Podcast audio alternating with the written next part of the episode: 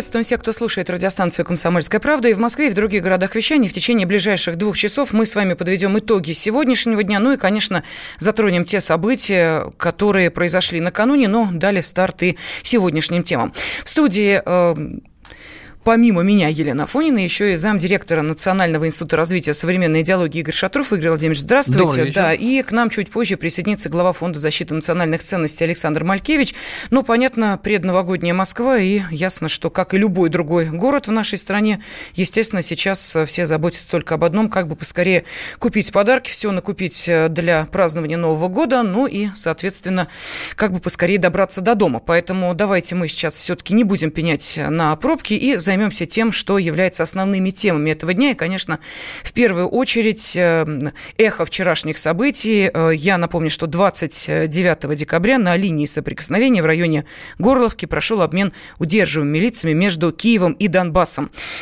По предварительной информации, в Республике Донбасса были возвращены 124 человека. Украинская сторона заявила о передаче ей 76 человек. Сегодня президент России Владимир Путин провел телефонный разговор со своим финляндским коллегой Саули Нинистё и поговорили, собственно, и об этом событии тоже. Ну, Игорь Владимирович, то, что несколько человек отказались возвращаться в Донбасс и несколько человек оказались возвращаться на Украину, это было вполне объяснимо, но, тем не менее, насколько мы понимаем, ситуация Э, все-таки заинтересовала журналистов. Почему, по какой причине? Вот э, как вы считаете, за эти годы, может быть, э, действительно эм, люди уже несколько изменили свое отношение к тому, что происходит на Украине или в Донбассе? Ну, я не думаю, что вообще перемены принципиальных позиций возможны. Угу. Вообще я считаю, что давным-давно водораздел проведен. Он был проведен тогда, когда начались активные боевые действия, когда Украина стала в открытую, на глазах всего мирового сообщества, просто бомбить э, мирных граждан своей страны, э, используя боевую авиацию. Вот сейчас по-моему, Путин кому-то напоминал там некоторое время назад, ведь действительно уже стало забываться, да, что это не просто гражданская война, перестрелки там из стрелкового оружия, ну, может быть, там артиллерии и танки, авиация, боевая авиация использовалась против мирных городов. Вот представить сейчас это невозможно, но еще несколько лет назад это было реальностью, и как-то мировое сообщество это проглотило, пропустило и почему-то упрекало в противоположную сторону, а не Киев в том, что вот до, такой, до такого довели свою собственную страну. Нет, раздел прошел тогда, ну, во-первых, всегда есть предатели, вот, честно, на любой войне, это раз. Второе, э, среди, э, даже среди удерживаемых лиц, и с одной и с другой стороны могли быть засланные казачки, для одних они шпионы, для других разведчики, да, понимаем, да, все зависит от того, на какой позиции ты находишься, с какой стороны баррикад. Я думаю, что вот мы сейчас с этим и столкнулись, то есть э, вряд ли эти люди, знаете, переосмыслили, особенно это касается тех, кто, э, ну, реально, например, э, оказался в застенках украинских и испытывал э, вот все то, что испытывали ребята из Донбасса, да, вот те пытки, и после этого поверить, да, в миролюбие Киева, да, видимо, в него поверили те, кто на самом деле с какой-то миссией там и находился. Но я... я думаю, что мы еще об этом обязательно поговорим, потому что там есть некие юридические тонкости, на которые обращали внимание эксперты, может быть, это в какой-то степени объяснит. А я вот не хочу, почему... кстати, объяснять, Елена, я понимаю, о чем вы говорите, да. там об очистке юридической Совершенно и так далее. Верно, я специально да, это, да. эту тему не стал поднимать, потому что это все-таки отговорки, и знаете, как, грубо говоря, часто в пользу бедных, ну, это такое некорректное, наверное, не в данном случае, не очень корректное э, выражение, но тем не менее, понимаете, речь в первую очередь вот о том, скорее всего, я уверен практически, о том, о чем говорю я. А вот эта вот юридическая очистка, это уже так. Хорошо, ну давайте мы сейчас э, узнаем подробности состоявшегося накануне обмена э, всех установленных на всех установленных от нашего коллеги Юрия Кораблева. Это первый за два года обмен пленными. Количество удерживаемых лиц, которые в процессе обмена получили от Украины Республики Донбасса, достигло 124 человек. Из Республик Донбасса Киеву передано 76. Несколько человек с обеих сторон от обмена отказались. О процедуре 9 декабря договорились лидеры нормандской четверки – президент России, Украины, Франции и канцлер Германии. Сегодня пресс-секретарь президента Дмитрий Песков заявил, что обмену пленными в Донбассе способствовал авторитет Владимира Путина. Президент России не принимает участие в этих переговорах, в этих контактах. Президент России использует свое влияние, свой авторитет с тем, чтобы способствовать осуществлению подобного обмена. Обмен осуществляется все-таки между сторонами конфликта. Как вы знаете, Россия к онным отношений не имеет. МИД России назвал важным гуманитарным шагом состоявшийся обмен. Он выразил надежду, что в следующем году продолжится работа не только по дальнейшему обмену удерживаемых лиц, но и по реализации других положений Минских соглашений, прежде всего в политической сфере. Министерство также отметило, что обмен стал результатом проявленной новым руководством Украины политической воли. Теперь со всех ранее удерживаемых лиц Киев должен снять все обвинения, заявил советник главы Луганской Народной Республики, представитель политической рабочей группы на Минских переговорах Родион Мирошник. То, что было достигнуто в рамках э, переговоров в Минском формате, и э, даже вот непосредственно перед проведением самого обмена была достигнута договоренность о том, что украинская сторона взяла на себя полностью обязательство провести процессуальную чистку. До тех пор, пока не будет проведена процессуальная чистка, а сам формат проведения обмена пленными нельзя считать законченным. Поэтому украинская сторона в рамках обмена, непосредственно представители э, президента Зеленского брали на себя обязательство, что все люди, которые переданы республикам, они будут процессуально очищены, то бишь декриминализированы. Несколько жителей Донбасса, которые стали участниками обмена между украинской стороной и Донецкой и Луганской народными республиками, рассказали о том, что они подвергались физическому насилию, находясь в Мариупольском СИЗО. Пытали их сотрудники Службы безопасности Украины и бойцы батальона «Азов».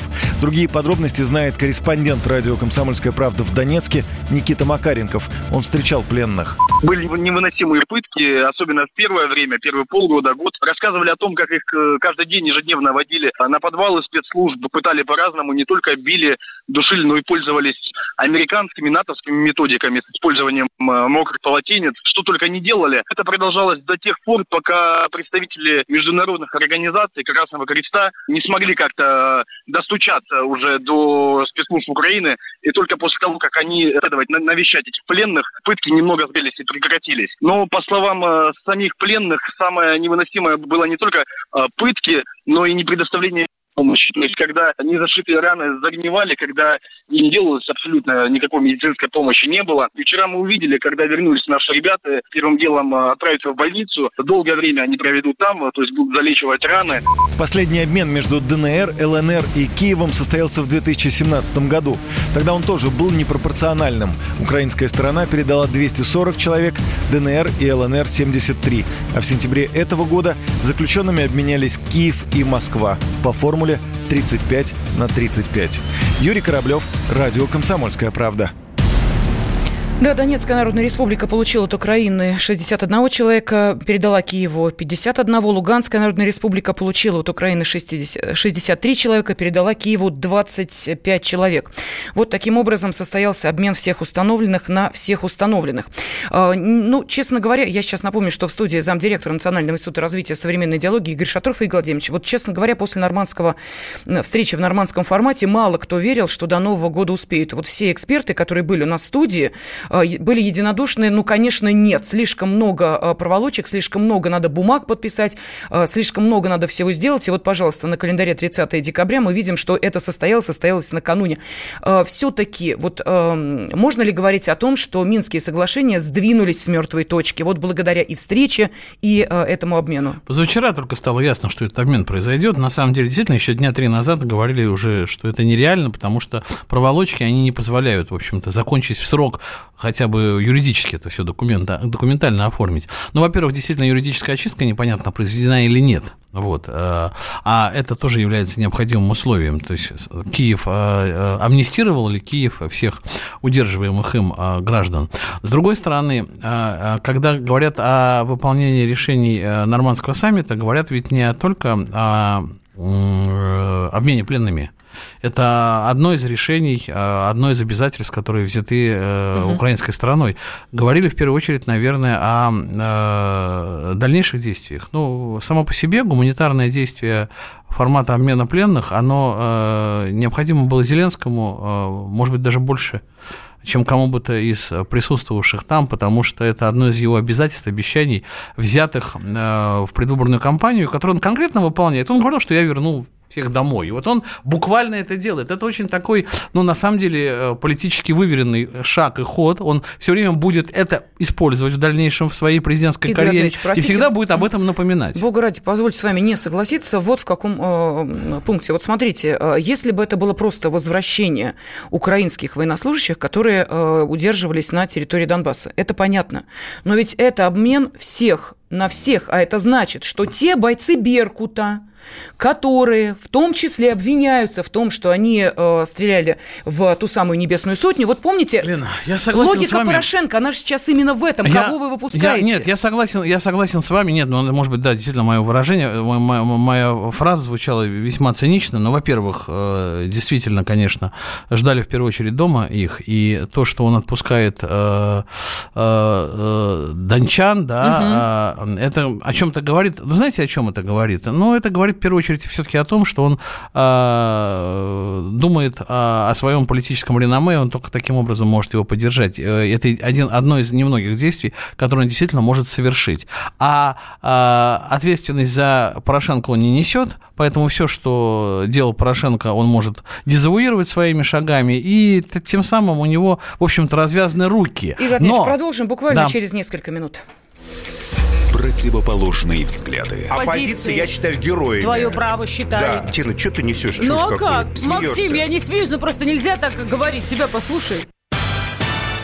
Разные точки зрения. Призывы «надо выходить и устраивать майдан» — это нарушение закона. И вообще это может закончиться очень нехорошо. Вы не отдаете себе в этом отчет? По-моему, нет, решили допрос устраивать. Личный взгляд на главные проблемы. Ездишь на машине? Я не езжу. Ну вот и тогда ну, молчи, отлично. потому что я рассказываю про движение автомобильное, а не про пешеходов. Свобода слова в прямом эфире.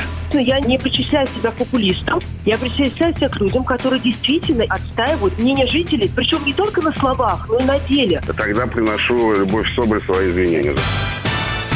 Радио «Комсомольская правда». Правда рождается в споре. Две крайности, они всегда опасны. Всегда мир более разноцветный и плохо, когда либо кровь на улицах, либо кровь в застенках.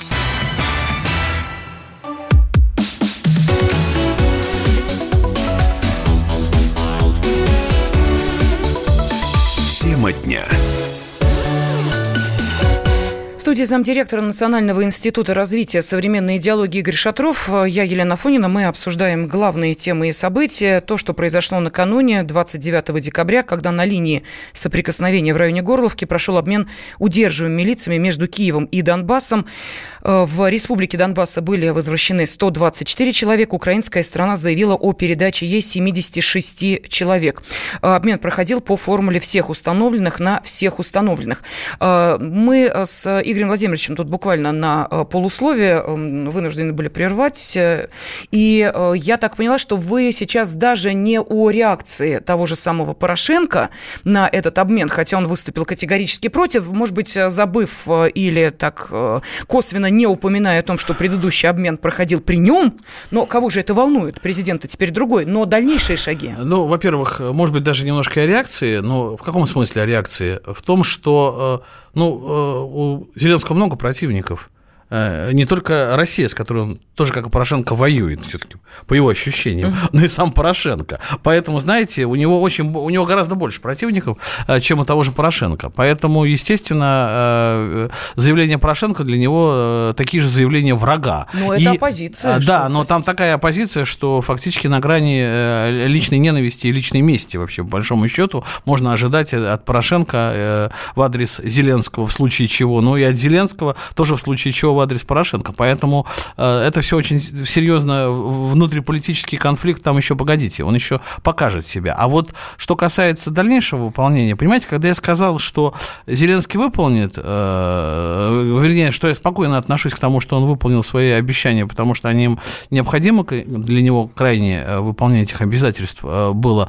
Я имел в виду, что, а вот в дальнейшем-то он уже связан. Вот угу. выполнение дальнейших решений нормандского формата. Во-первых, он даже э, находился находясь на этой парижской встрече, не особо показывал, что он собирается что-то там дальше выполнять, когда он с, с различными э, эскападами э, выступал, там какие-то заявления делал, он все время показывал вот э, эту незалежность Украины, неприкосновенность территориальной целостности, сохранение, и что он будет дальше на, этом, на этих позициях стоять, как будто вопроса о, об особом э, режиме для Донбасса не стояло в повестке дня нормандского саммита. Поэтому вот, вот там мы проверим, насколько Украина готова двигаться навстречу э, на, в сторону мира, потому что история с военнопленными или там с удерживаемыми, или с установленными лицами, там, с обменом, это немножко о другом. Это гуманитарный такой проект, не было бы этой истории, была бы какая-нибудь другая гуманитарная история, которую под Новый год Зеленский обязательно бы устроил. Давайте мы сейчас э, дадим слово специальному корреспонденту «Комсомольской правды» Дмитрию Стешину. Дима, я приветствую тебя, здравствуй. Да, добрый вечер. Да, это скорее гуманитарная акция, это пиар-ход Зеленского или это действительно реальные шаги по выполнению минских договоренностей, как ты считаешь?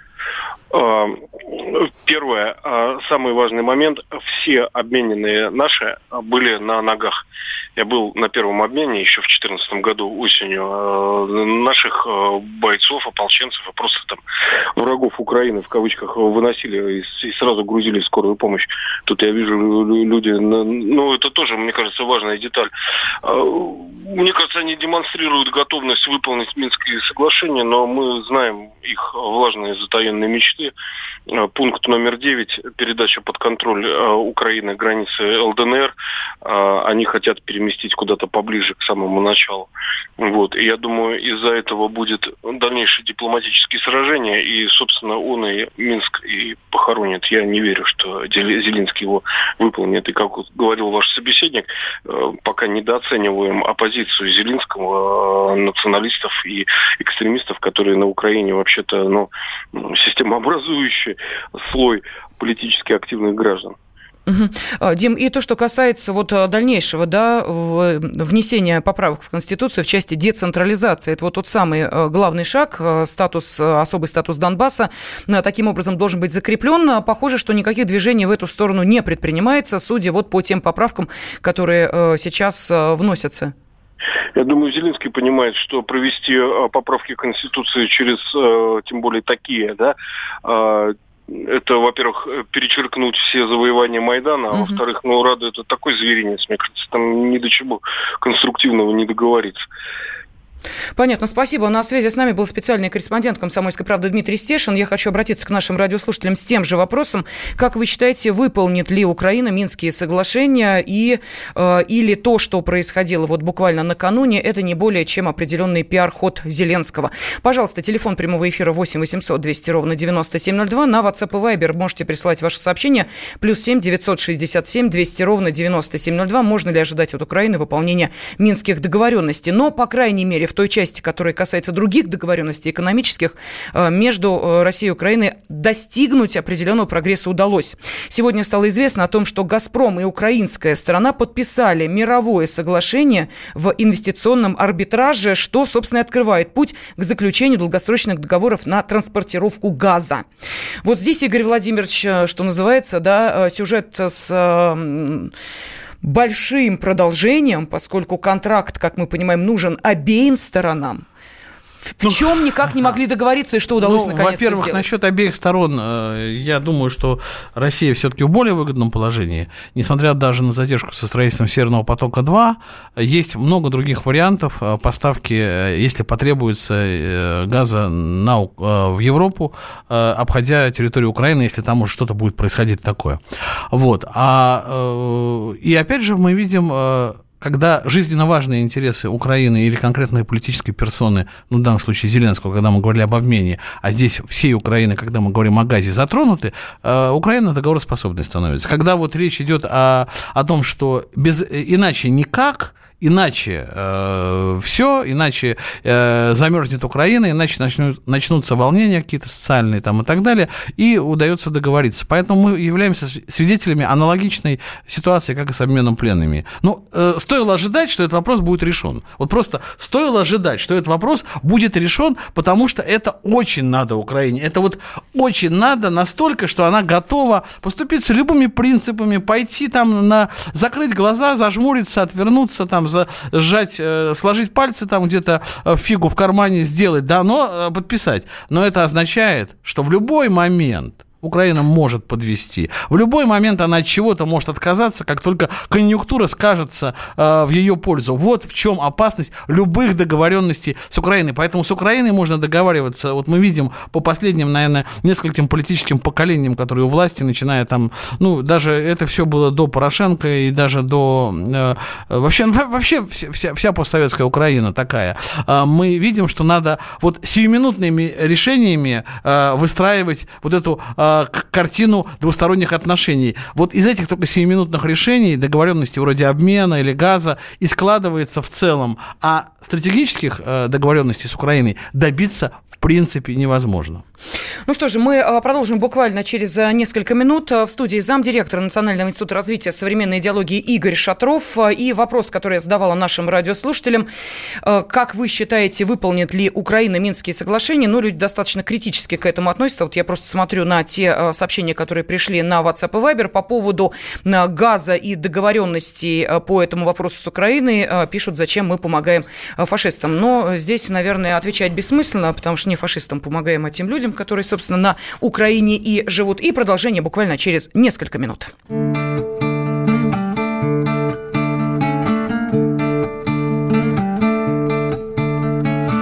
Непроглядная метель, одинокая постель, сны играют душами непослушными.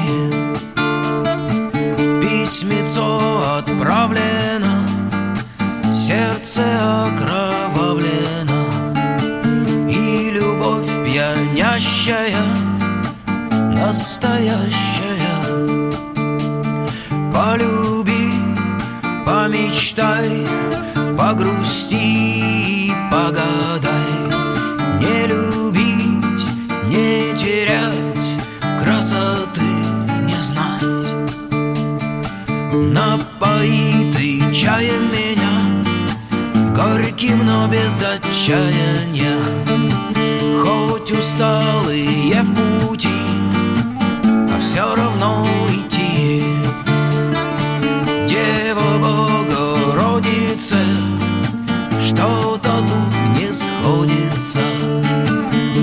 разменный пятак А только как же так? полюби, помечтай,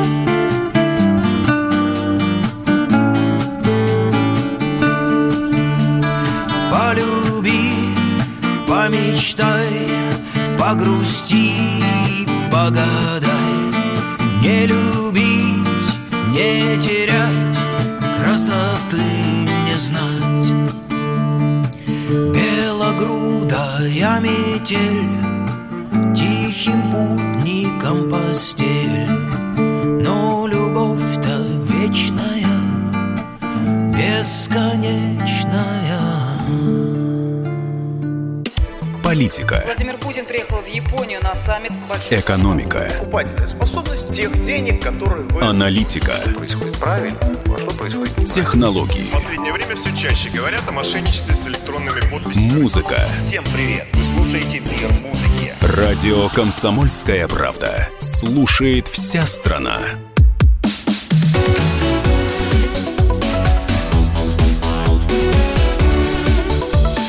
Тема дня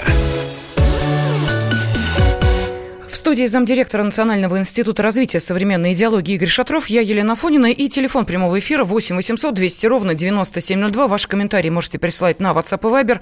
Плюс 7 967 200 ровно 9702. Мы с вами подводим итоги уходящего дня и не только, кстати, сегодняшнего дня. Вот давайте вспомним, что двое граждан России, которых накануне задержали по подозрению в подготовке теракта в людном месте Санкт-Петербурга в новогодние праздники, уже сегодня дают признательные показания. Один из задержанных по подозрению в подготовке теракта доставлен в Дзержинский районный суд. Ему избирают меру пресечения. Ну, а подробнее в материале Егора Зайцева.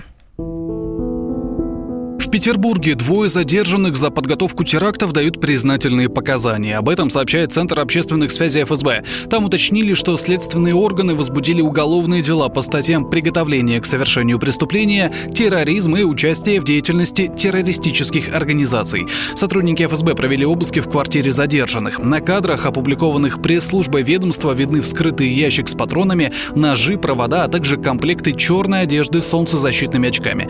Пресс-секретарь президента России Дмитрий Песков сообщил о том, что информацию о предстоящих терактах передали по специальным каналам связи. Было же сказано в сообщении. Информация, переданная по каналам специальных служб. Вы же видите сообщение. Э, сообщение Федеральной службы безопасности о задержании двух подозреваемых. Это более чем красноречиво говорит о результативности. Известно, что данные о готовящихся терактах сотрудникам ФСБ передали американские спецслужбы.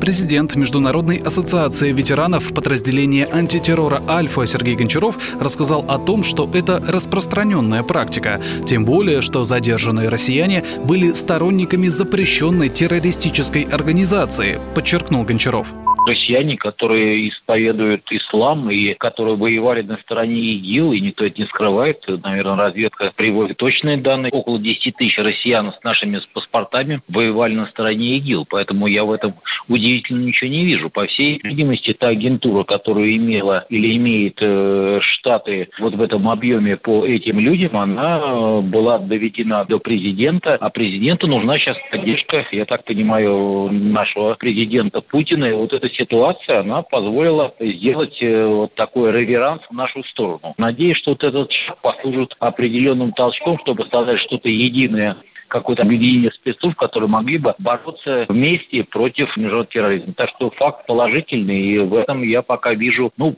просматриваю пока положительные черты. Как будет дальше, мне трудно сказать.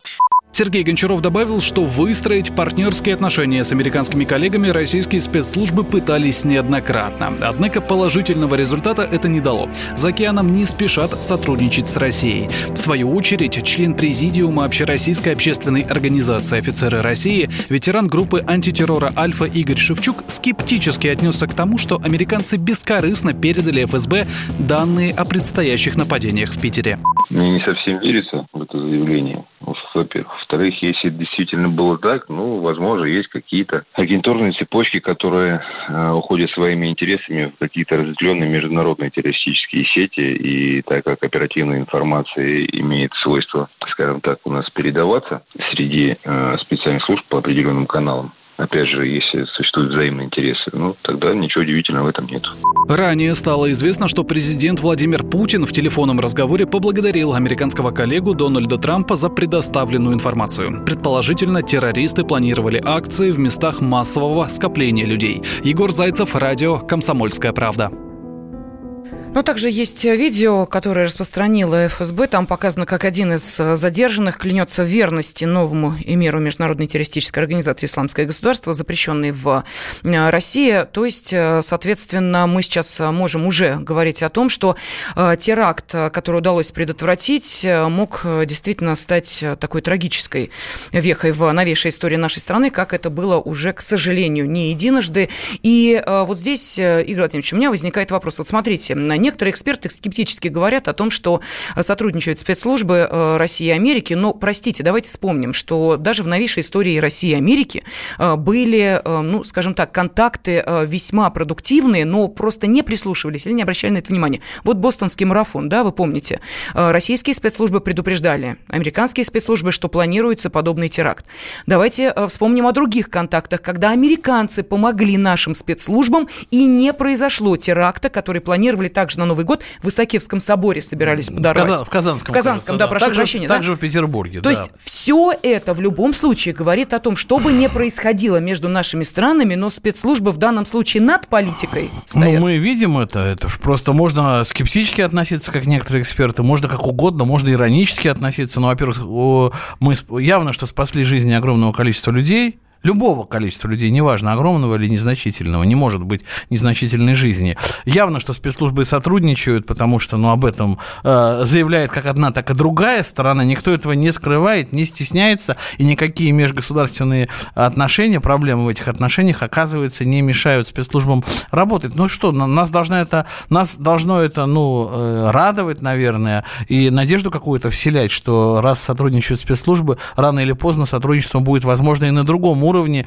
и на других площадках, на других театрах боевых действий, как, например, в Сирии. Но, по большому счету, мы видим тоже, что и в Сирии это сотрудничество происходит. Но, знаете, не всегда может быть успешно. Знаете, я что могу сказать? Что понимание, осознание того, что враг и у России, и у Соединенных Штатов общий, он, оно присутствует у, у специалистов. Ну, то есть специалистами кто является в данном конкретном случае? Ну, сотрудники тех же спецслужб. Я не сомневаюсь, что сотрудники ЦРУ и э, службы внешней разведки, э, ФСБ и там ФБР, да, мыслят в этом смысле одинаково, вот просто одинаково, если мы говорим о специалистах, которые политически никак не ангажированы. Но могут возникать вопросы уже у руководителей этих организаций, как минимум Соединенных Штатов, у руководства ЦРУ там, и у руководства ФБР, потому что они исполняют политическую какую-то э, роль и выполняют команды политиков, да, но на уровне вот именно э, людей, которых на земле, на земле работают, никаких иных мнений, как то, что терроризм является общим врагом для наших двух великих государств, ни у кого нет. И радует, что действительно такие вот новогодние подарки там, или рождественские Соединенные Штаты делают России. Я считаю, что это тоже в чем-то может быть показательная история. А с другой стороны, знаете, ну, ну она была бы показательной, если бы она была бездоказательной, грубо говоря. Mm-hmm. То есть, если бы мы сказали, да нам не надо это. Выяснилось, что это так и есть, и мы действительно обнаружили э, ядро, еще одну террористическую ячейку благодаря американцам. Да, ну а пока нас проверяют на прочность, а в частности, по некоторым городам нашей страны опять прокатилась вот эта волна информации о, о минировании. Вот в частности, администрация Хабаровска сообщила о поступивших в понедельник звонках об угрозе взрыва в 26 детских садах и мэрии города. В Благовещенске проводилась эвакуация детей из семи дошкольных образовательных учреждений. То же самое происходило в Комсомольске-на-Амуре. Ну, продолжит эту тему корреспондент «Комсомольской правды» во Владивостоке Сергей Ланин предпоследний день года крупные города Дальнего Востока снова подверглись атакам лжетеррористов. Утром некоторые учреждения, это детские сады, больницы, ну и ряд других госучреждений, получил на электронной почте снова письма, в которых сообщается, что здания заминированы. Соответственно, в некоторых зданиях начались эвакуации. По нашим данным, такие письма получили учреждения в Владивостоке, Уссурийске, Благовещенске, Комсомольске на Амуре и других городах. В Владивостоке, например, утром три детских садика было эвакуировано, но, насколько мы знаем, эвакуация прошла довольно гладко. Детей быстро перевели в теплые помещения соседних школ, и специалисты осмотрели все здания, которые были якобы заминированы, нигде не найдено никаких опасных предметов. Ну и, соответственно, восстановлен был учебный процесс. Две больницы также подверглись атаке лжетеррористов, и там тоже не были найдены никакие взрывные устройства. И здание суда, это в Владивостоке. Но сильнее всех пострадал город Хабаровск, пострадал, если можно так говорить. Там, если утром речь шла о четырех детских садах, то к данному моменту, по официальной информации, пришлось эвакуировать детей из 75 детских садов, а это несколько тысяч детей. Более того, там были также подвергнуты атаке 8 объектов здравоохранения, это больницы, поликлиники, почтовые отделения, торговые центры, районные суды. Также была эвакуирована мэрия города Хабаровска и ряд учреждений краевого правительства. На данный момент нигде не найдены никакие взрывные устройства. В любом случае все объекты, куда поступали письма с э, вот такими угрозами, все они проверяются сотрудниками МЧС, сотрудниками полиции. Это обязательная процедура. Единственное, что, конечно, очень тяжело проходит эвакуация в условиях, когда, например, в Владивостоке сегодня было утром даже плюсовая температура, то в Хабаровске на данный момент минус 18, и сами понимаете, что эвакуировать людей, выводить на улицу, нужно срочно искать какие-то помещения, если речь идет о детях. Сергей Ланин, Комсомольская правда, Владивосток. Ну а ранее власти Москвы дали советы родителям по поведению при ложном минировании. Рекомендуется не поддаваться панике, поскольку именно напряжение является целью тех, кто и организует подобные телефонные атаки. Игорь Владимирович, по вашему мнению, зачем все это делается? Вы посмотрите, ведь, э, к сожалению, не первый раз и не первый год у нас это происходит. Ну, я думаю, что э, создать вот то самое напряжение, о котором э, правительство Москвы говорит и предупреждает, что не надо поддаваться на провокация действительно является задачей, э, целью, по-другому не удается. То есть спецслужбы работают довольно успешно, и э, реальные террористические акции совершить, да, и э, таким образом напугать гражданское население не получается, к счастью. Но вот создать атмосферу паники и страха в обществе пытаются вот такими, такими способами, но и тем самым еще проверяют возможности для вот реализации таких непрямых, без участия людей, э, угроз, выведения из строя каких-то объектов, да, то есть это фактически репетиции более серьезных, вполне возможно, провокаций, которые можно совершать таким образом, дезорганизуя работу систем, когда не удается вмешаться э, в деятельность системы иным образом, да, ее могут дезорганизовать, попытаться вот таким образом, создав панику и анархию на, эту, э, на этот счет огромное количество фильмов в свое время было снято на Западе. Вот, пожалуйста, мы сейчас пожинаем плоды. Мы продолжим буквально через несколько минут. Самара 98,2. Ростов-на-Дону. Иркутск 89,8. 91,5. Владивосток 94. Калининград 107,2. Я влюблен в тебя, Россия. Казань 98,0. Нижний Новгород 92 и 8. Санкт-Петербург. Волгоград. Москва. 97 и 2. Радио «Комсомольская правда». Слушает вся страна.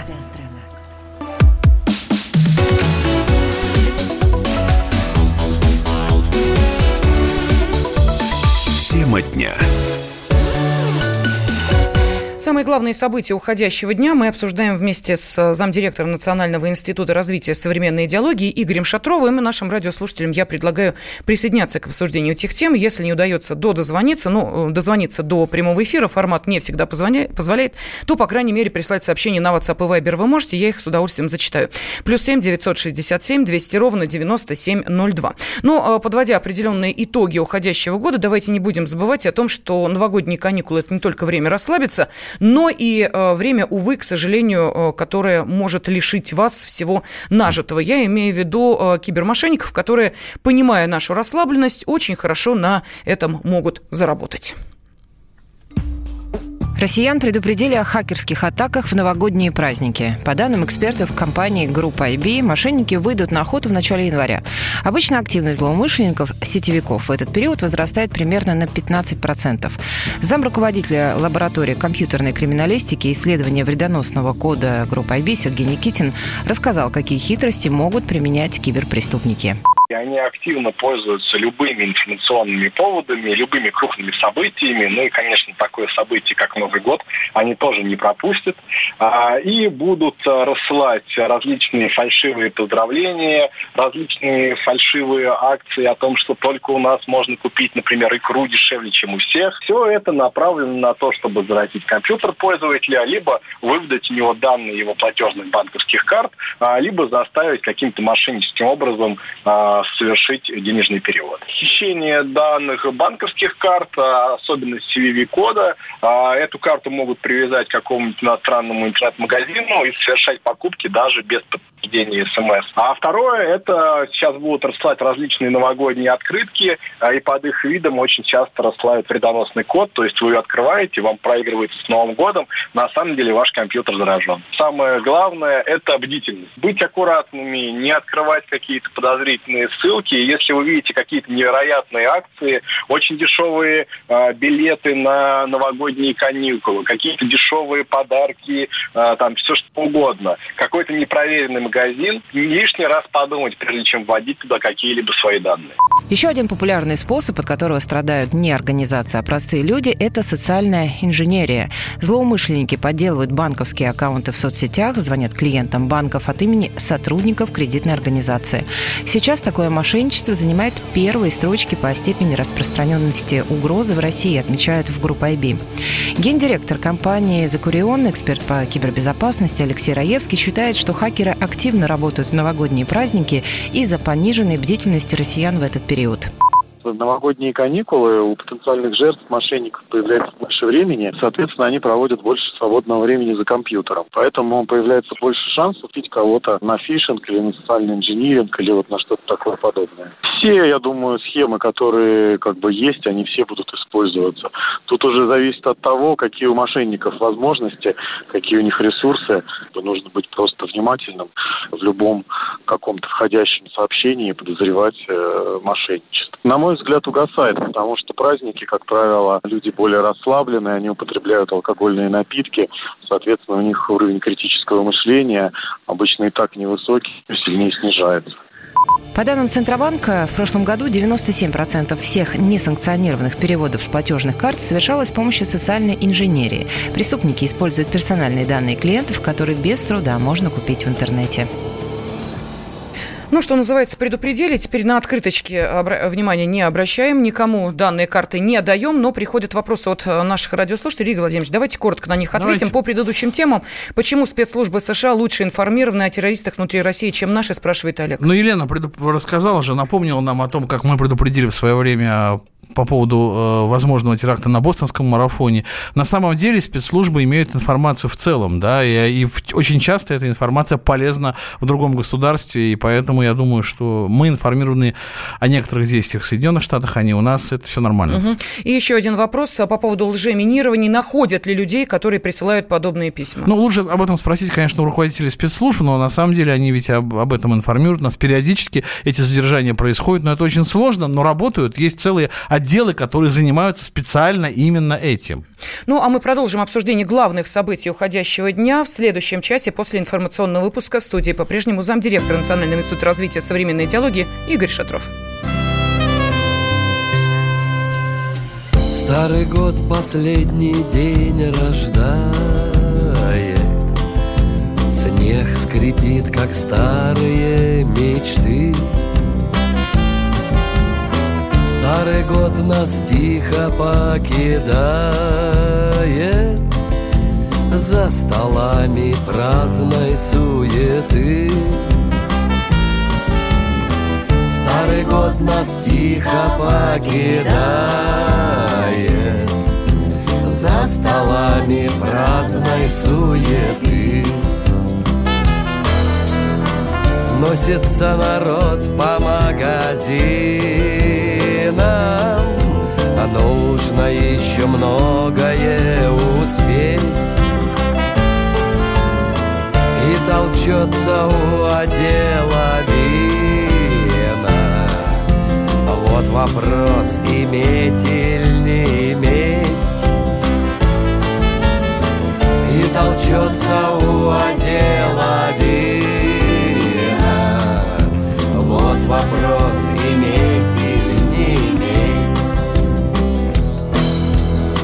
А я стою один в пустой квартире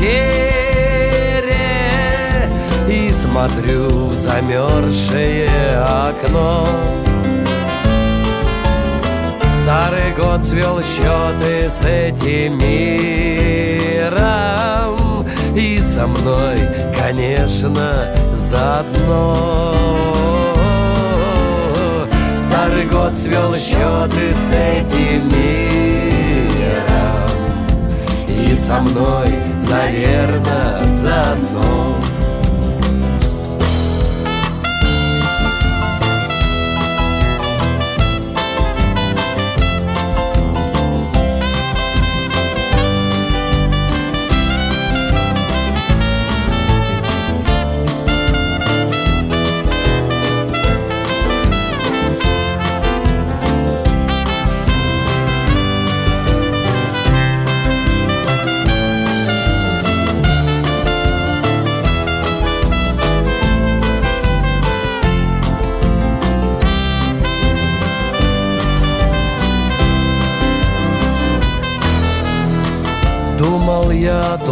Что не случилось.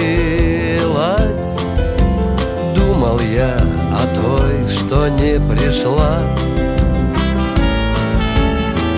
А метель по улице носилась